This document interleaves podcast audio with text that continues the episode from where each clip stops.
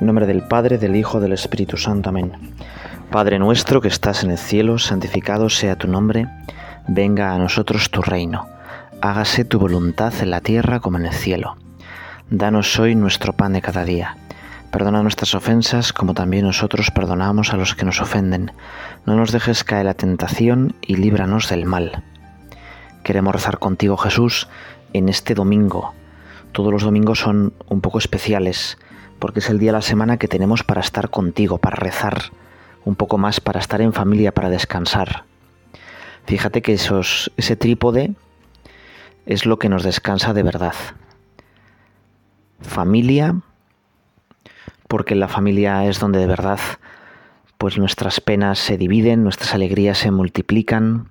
En la familia podemos mostrarnos como somos, porque en la familia me quieren porque sí, porque soy hijo de, o hermano de, o nieto de, y no por lo que valgo, por lo que soy capaz de hacer.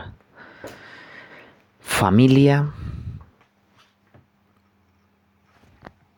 fiesta, los romanos tenían dos tipos de días, los días de fasto, de celebrar, de pasarlo bien, y los días nefastos. Bueno, pues queremos que hoy domingo sea un día de fasto, un día en el que pues se note un poco especial, porque hacemos alguna cosa diferente. Antes la gente se vestía diferente el domingo. Hoy en día nos vestimos bien todos los días, ¿verdad? Pero bueno, recuperar la costumbre de quizá pues comer un poco especial, alguna pequeña detalle que haga que se note que es que es domingo, ¿no? Familia, descanso festivo y a veces no sabemos descansar, ¿verdad? Porque hacemos cosas que nos cansan más. Hay mucha gente que viene del fin de semana totalmente reventada, porque piensan que para descansar pues hay que hacer cosas como súper raras, súper especiales. Bueno, descanso y Dios, ¿no? Al final lo que me descansa, la base de mi familia, la fuente de la alegría, es Dios. Y por eso el domingo, pues qué importante es dedicar un tiempo a Dios, la misa, y si me está escuchando, bueno, pues preparar la misa con un rato de oración. El domingo tendría que ser el momento en el que cargamos las pilas para todo el resto de la semana. Hay un grupo de oración al que voy que hace una hora santa y esa hora santa gira sobre un evangelio. La hora santa en cuestión es el miércoles, pero el evangelio siempre es el domingo, porque los evangelios del domingo nos marcan un poco toda la semana. El evangelio este domingo dice así: Se acercaron a él Santiago y Juan, los hijos de Zebedeo, y le dicen: Maestro, queremos nos concedas lo que te pidamos. Él les dijo: ¿Qué queréis que os conceda? Ellos le respondieron, Concédenos que nos sentemos en tu gloria, uno a tu derecha y otro a tu izquierda. Jesús les dijo, No sabéis lo que pedís. ¿Podéis beber la copa que yo voy a beber? ¿O ser bautizados con el bautismo con el que voy a ser bautizado? Ellos le dijeron, Sí, podemos. Jesús les dijo, La copa que yo voy a beber, sí la beberéis y también seréis bautizados con el bautismo con que yo voy a ser bautizado. Pero sentarse a mi derecha o a mi izquierda no es cosa mía el concederlo, sino que es para quienes está preparado. Al oír esto los otros diez empezaron a indignarse contra Santiago y Juan. Jesús, llamándoles, les dice, Sabéis que los que son tenidos como jefes de las naciones las dominan como señores absolutos, y sus grandes las oprimen con su poder. Pero no ha de ser así entre vosotros. El que quiera llegar a ser grande entre vosotros será vuestro servidor. Y el que quiera ser primero entre vosotros será esclavo de todos. Que tampoco el Hijo del Hombre ha venido a ser servido, sino a servir, y a dar su vida en rescate por muchos. Señor, creo y confío plenamente en ti, porque sabes siempre lo que es lo mejor para mí y qué debo hacer para ser feliz completamente, para alcanzar el cielo. Espero en ti, porque me has llamado, y me has llamado no a alenar el poder del mundo, porque eso solo me dejaría más amargado. Me llamas a servir a los demás, a parecerme a ti. Y hoy te pido, Padre, humildad y generosidad en mi oración, en mi actuar. Vamos a seguir la meditación del Papa Francisco sobre este pasaje. Dice el Papa Francisco, ¿quién es el más importante? Jesús es simple en su respuesta. Quien quiera ser el primero, o sea, el más importante, que sea el último de todos y el servidor de todos. Quien quiera ser grande, que sirva a los demás, no que se sirva de los demás. Bueno, fíjate que en el fondo, ¿cuántos políticos les iría bien esta consideración, no? No servirse de los demás, sino dedicarse a los demás. ¿Cuántos políticos y a cuántas parejas, cuántos matrimonios, ¿no? ¿Cuántas veces yo, bueno, me, me que tratar muchísimo a adolescentes, ¿verdad? Me dicen, es que estoy muy enamorado, le quiero mucho. Bueno, y, y, luego cortan a las dos semanas, ¿no? Un noviazgo adolescente, pues igual con suerte dura tres semanas, ¿verdad? Le quiero mucho, bueno, no, le quiero el gusto que me da a mí, el pequeño placer que me da a mí. Nuestro problema es que cuando no ponemos a Dios en el centro de nuestro corazón, ponemos un tirano grandísimo, un tirano del que es casi imposible escapar. Y ese tirano se llama yo. Y yo quiero a los demás por mí mismo. Fíjate que el primer mandamiento, amarás a Dios sobre todas las cosas, nos está diciendo cuál es la clave para amar bien a los demás. Dios no es un competidor del amor de, de los demás, todo lo contrario. Yo amando a Dios caben todos los demás, me hago servidor de los demás. En clase, eh, pues estábamos con los diez mandamientos en segundo de primaria, siete añitos. Y entonces estaba, bueno, pues el primer mandamiento es amar a Dios sobre todas las cosas. Y una niña, pues muy lista, de repente, ¡pam!, levanta la mano y dice, eh, profe, profe, yo quiero a mi madre más que a Dios. Y yo le dije, pues muy bien, muy bien, ¿verdad? Porque ya ve a su madre, le ve todos los días, le cuida, le... y a Dios no le ve. Y le intenté hacer explicar o hacer ver que si puede amar mucho a su madre, es gracias a Dios. Y es que si yo no pongo a Dios en el centro de mi corazón como lo más importante, me pongo a mí mismo. Y entonces esa niña quiere a su madre tanto en cuanto le sea útil su madre. Así son nuestras parejas hoy en día. Te quiero, pues mientras me seas útil a mí yo, luego te desecharé. Como dice el Papa, estamos en la cultura del descarte del Kleenex, y lo que nos invita con este Evangelio, Jesús, es a quitar el yo del centro de mi corazón y a ponerlo a Dios. Y cuando pongo a Dios en el centro de mi corazón, todo cambia, todo mejora. Amarás a Dios sobre todas las cosas. En el fondo es, deja entrar en tu corazón a Dios y entonces cabrán todos los demás. Quita el yo de tu corazón y podrás amar a los demás. Fíjate que esto del yo, pues tenemos que ir quitándolo siempre, porque siempre se nos mete. Los propios discípulos de Jesús, ahí los tienes, a Santiago y Juan, pues discutiendo a ver quién era el más importante. Y entonces como una especie de, de cálculo pues cortesano, le dicen, Señor, queremos que nos concedas lo que te vamos a pedir, ¿no? Le van preparando el terreno, porque van a pedir una cosa como muy audaz, ser, sentarse a la derecha y la, y la izquierda, ¿no? Se imaginan a Jesús en un trono y ellos, pues ahí, a la izquierda y a la derecha disfrutando todos los privilegios y mangorraneando a todo el imperio de Jesús. Y no es así, ¿no? Ya se ve que, que no habían entendido nada. Discutía los discípulos, decía, dice el Papa, por quién se sentaría más cerca de Jesús. ¿Quién escalaría más pronto para ocupar los cargos que darían ciertas ventajas? Y Jesús les trastoca su lógica, diciéndole sencillamente que la vida auténtica se vive en el servicio concreto con el prójimo, es decir, sirviendo.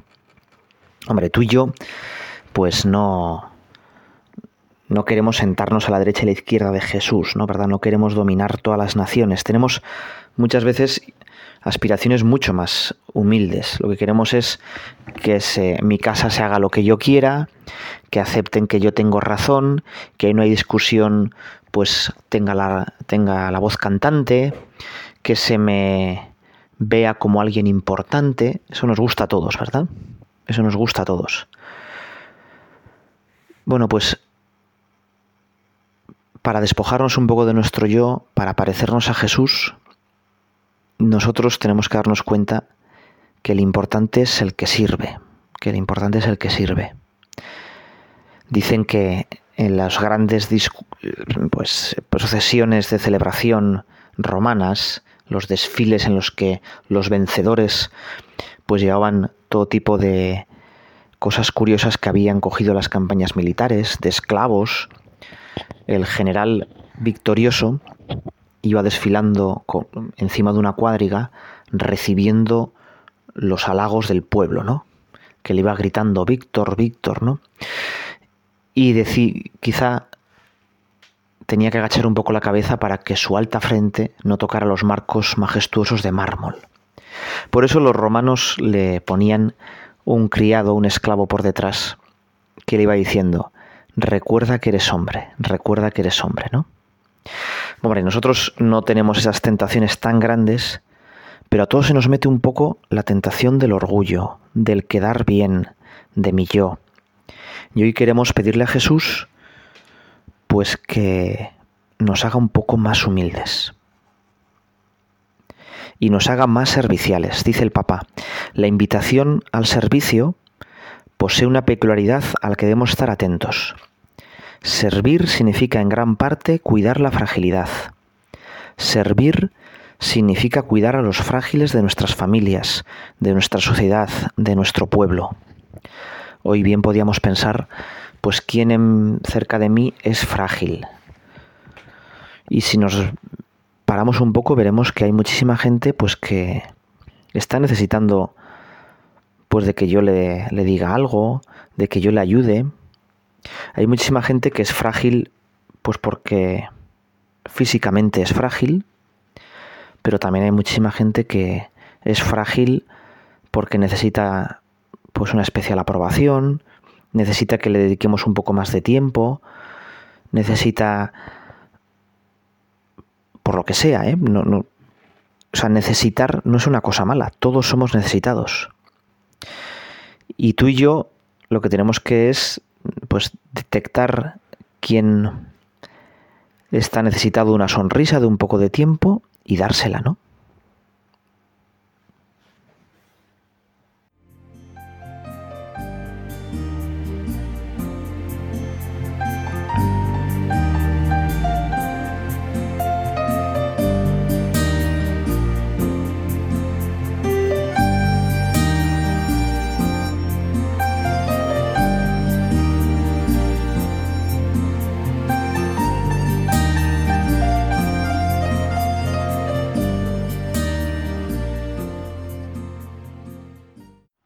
Hay un grupo heavy que se llama Non Serviam.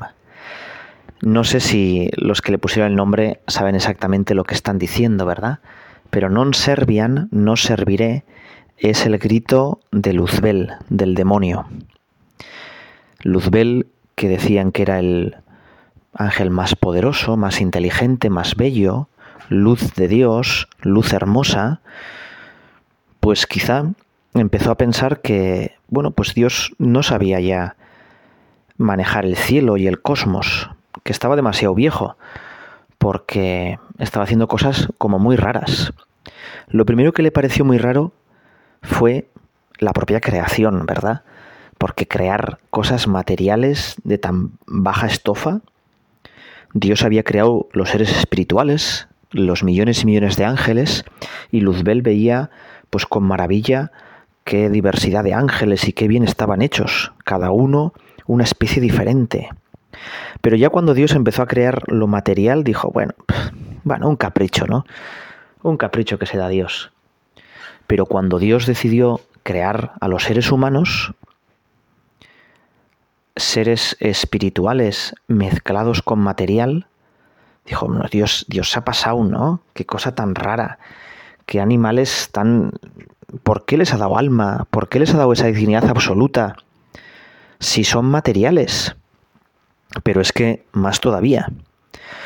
Luzbel vio que Dios quería demasiado a sus seres materiales con algo de espiritual, a los seres humanos, que Dios estaba chiflado por ellos, que se le caía la baba. Dijo, bueno, es que este Dios, claro, empieza a tener ya Alzheimer. Con horror vio que Dios les daba libertad. Por ser espirituales les daba libertad y que los hombres pues no podían, no iban a poder hacer otra cosa que estropearlo todo. Y que ese Dios, en vez de enfadarse, pues les consentía todos sus caprichos. Más todavía, que ese Dios se iba a hacer hombre. Dios, el infinito, el todopoderoso, que se abaja y se hace una criatura de carne material. Eso Luzbel comprendió que a Dios ya pues se le había ido, como decimos decir, sabido la olla. Ya no estaba en su sano juicio. Y entonces decidió actuar. No puede ser. Yo tengo que poner un poco de orden. Dios se ha pasado. Alguien tiene que retornar el orden en el universo. Más todavía, él vislumbró, con su gran inteligencia, que la jefa de todos los ángeles, la reina de los ángeles, iba a ser una mujer, una chiquilla casi letrada de un lugar perdido de Nazaret, con apenas 15 años, le iba a mandar a él que era el ser más poderoso, inteligente, bello del universo? ¿Pero qué se ha pensado esa? Y entonces gritó, no serviré, no serviré. Y frente a eso, otro ángel le dijo, pero bueno, pues si Dios piensa esto, aunque te parezca una locura, aunque parezca una estupidez, Dios sabrá más. ¿Quién como Dios? Micael. Fíjate que en la iconografía Miguel está luchando contra el dragón, porque sin duda Miguel también tuvo la tentación de desobedecer, de pensar que Dios aquí había equivocado, de que quizá él podría manejar mejor el universo. Y en cambio la Virgen María, eh, cuando se le presenta pisando la serpiente, está como por encima de esa tentación. Ni siquiera tiene que luchar contra ella porque ella es la humilde sierva del Señor. ¿Eh? La Virgen María mm, no tuvo esa tentación de querer dominar todo el universo, vencer, ser la primera. Ella que estaba llena de gracia, totalmente metida en Dios, entendió cuál es la dinámica divina, que no es de autoafirmación del yo, aquí estoy yo y los demás están debajo mía, sino que es de salir del yo para hacer un nosotros. Es entrar en la Trinidad. Suelen decir, también lo he dicho muchas veces, que hay tres palabras que Dios no sabe decir. Dios no puede pronunciar tres palabras. La primera es yo, y frente al yo siempre dice nosotros. Y por eso la Trinidad es comunión, es equipo. Nosotros nos parecemos más a Dios cuando pues pensamos en nosotros. Una joven madre me decía, es que ahora ya no soy capaz de pensar en mis gustos, en mis necesidades, en lo que me apetece. Ahora pienso en lo que le apetece al niño, ¿no? Y estoy volcada en este niño que es un recién nacido y yo estoy feliz cuando el niño está feliz. Bueno, así es Dios, ¿no? Volcarse en el otro. Dios tampoco sabe decir precisamente poder, mandar, porque siempre dice servicio. Y para que nos quedara más claro, se puso a lavar los pies, se arrodilló. Como dice este Evangelio, el importante es el que sirve. Santiago, uno de los protagonistas de este Evangelio, lo tuvo que entender con su vida, ¿verdad? Hay unos dibujos animados que cuentan la vida de Santiago, que viene muy bien pues para que los niños entiendan quién es Santiago y el camino de Santiago y por qué es tan importante y es porque nuestro patrono. Bueno, y entonces el Santiago preso a unos jóvenes cristianos que están muy creíditos y creciditos, pues les dice eso, ¿no? Con mi vida he entendido que el importante es el que sirve. Pues Dios no sabe decir yo, no sabe decir mandar y tampoco sabe decir tener. Siempre dar. ¿Cuánto nos libera el dar? Y sin embargo estamos en una sociedad en la que todo es por si acaso almacenar, por si acaso tener, y somos unos pequeños diógenes, ¿no? Vamos almacenando y recopilando cosas por si acaso, ¿no? Dios nos habla, nos abre a la gratuidad, al fiarnos de Él, al vivir con poco, a la pobreza cristiana. Voy a acabar este rato de oración con una historia que me imagino que la conocerás. Es como Tolkien imaginó la creación. En el libro del Silmarillion, que bueno, es bastante desconocido, el primer capítulo dice que Dios crea por medio de la música y Dios imagina una melodía bellísima y crea pues un montón de seres que iban repitiendo y haciendo diferentes variaciones sobre esa melodía y cada ser tenía una tonalidad, un timbre diferente y cada ser era único y repetible y ayudaba a que con su voz, con su actuar, que eso era la música, pues la melodía fuera cada vez más bella y más diferente y la verdad es que era una cosa increíble. Había pensado en cada uno de los detalles. Y había miles de variaciones y de armonías y notas diferentes. Sin embargo, uno de los que tenía la voz principal, tenía el timbre más fuerte y sobre él se, se arracimaban las, las demás notas, pues decidió que esa melodía estaba ya muy vista. Estaba ya muy, aburrido de repetir las mismas notas. Y él se le ocurrió una melodía diferente y mejor. Al cambiar la melodía, pues empezó a haber una disonancia. Muchos se quedaron confundidos y acudieron a Dios. Oye Dios, cállale, porque nos está confundiendo y se está perdiendo la gigantesca armonía que había. Pero Dios callaba. Muchos, arrastrados por este afán de novedad y de, cada uno tener su propia voz y no cumplir lo que Dios les había mandado, empezaron también a crear sus propias melodías. Y al final desencadenó un ruido infernal. Nadie se entendía con nada, no había ninguna armonía. Y Dios seguía callando. Y entonces dicen que Dios se levantó y aprovechó ese gigantesco caos para, con esas notas disonantes, hacer un acorde todavía más bello que cerró su gigantesca sinfonía. Bueno, pues algo así es Dios. ¿eh? Dios que al no serviré del demonio, a través del servicio, a través de la cruz, hace un acorde todavía mucho más bello. Dios que me pide humildad y servicio como la Virgen María. Dios te salve María, llena eres de gracia, el Señor es contigo, bendita tú eres entre todas las mujeres, y bendito es el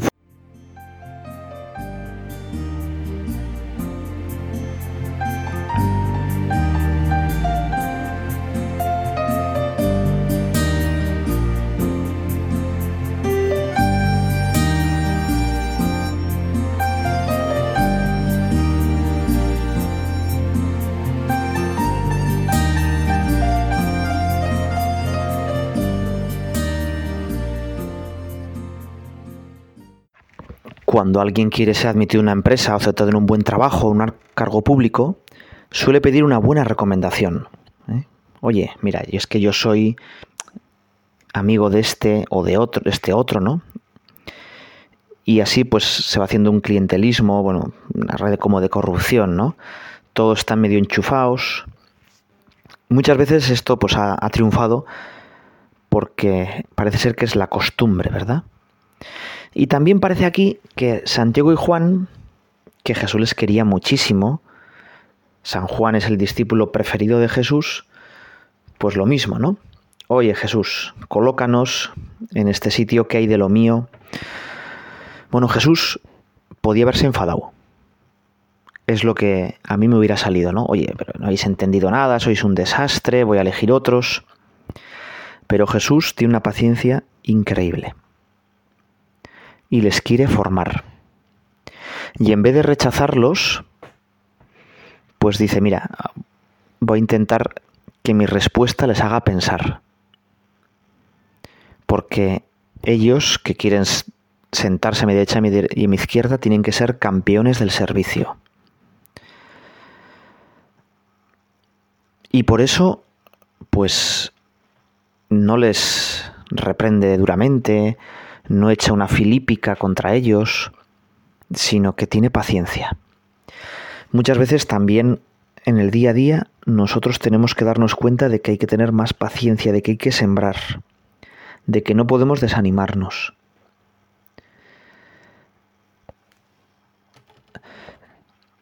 Fíjate que estamos leyendo en, el Evangelio de la Misa el texto de Marcos. En Mateo, Juan y Santiago, que eran hermanos, mandan por delante a su madre, ¿eh?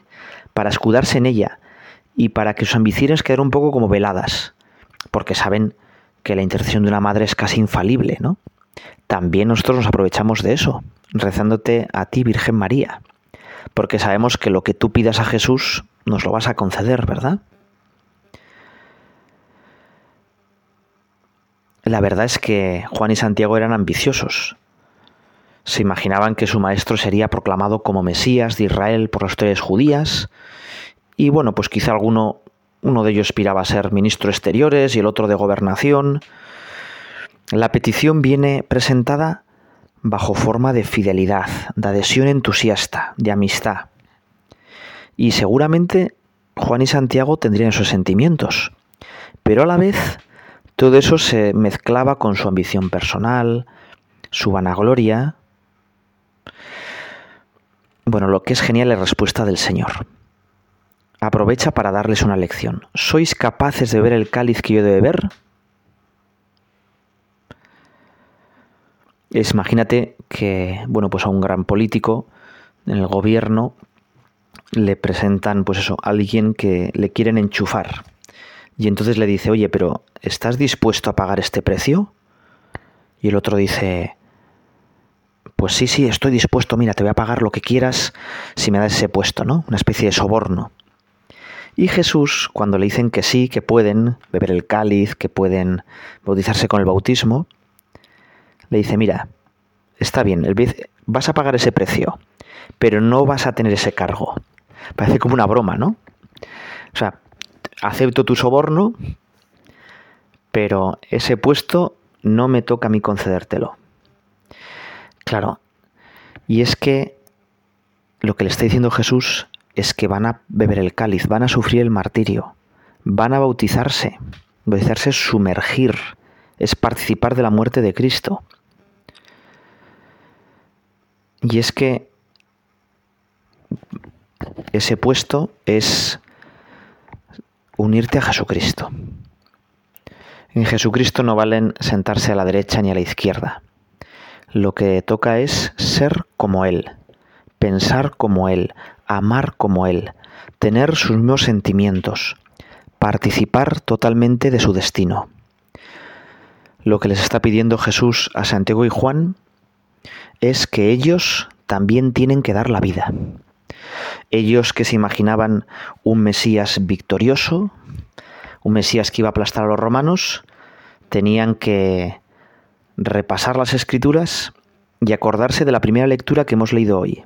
Una lectura muy corta, pero que nos explica qué tiene que hacer el Mesías.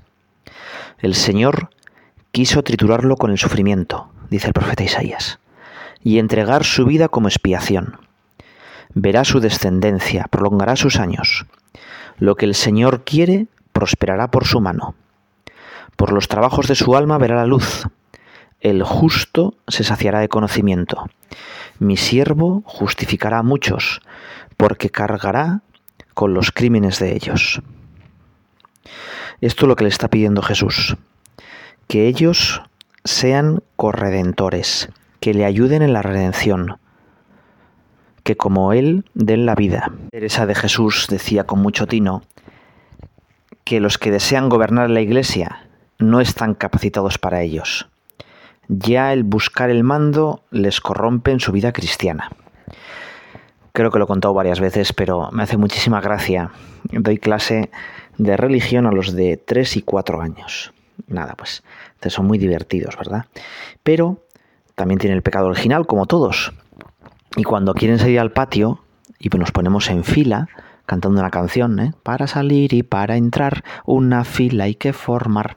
Bueno, pues hay uno que van rotando porque que es el encargado, el maquinista, es el primero que se pone en la fila y luego los demás se van poniendo en fila. Las grandes discusiones es que este se ha colado en la fila. Se ha colado.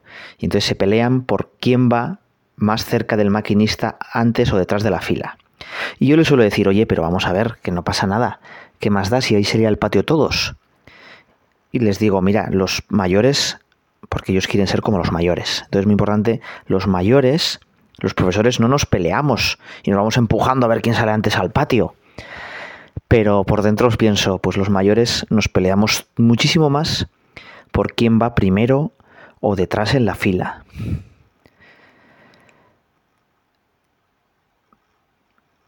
Bueno, fíjate que Jesús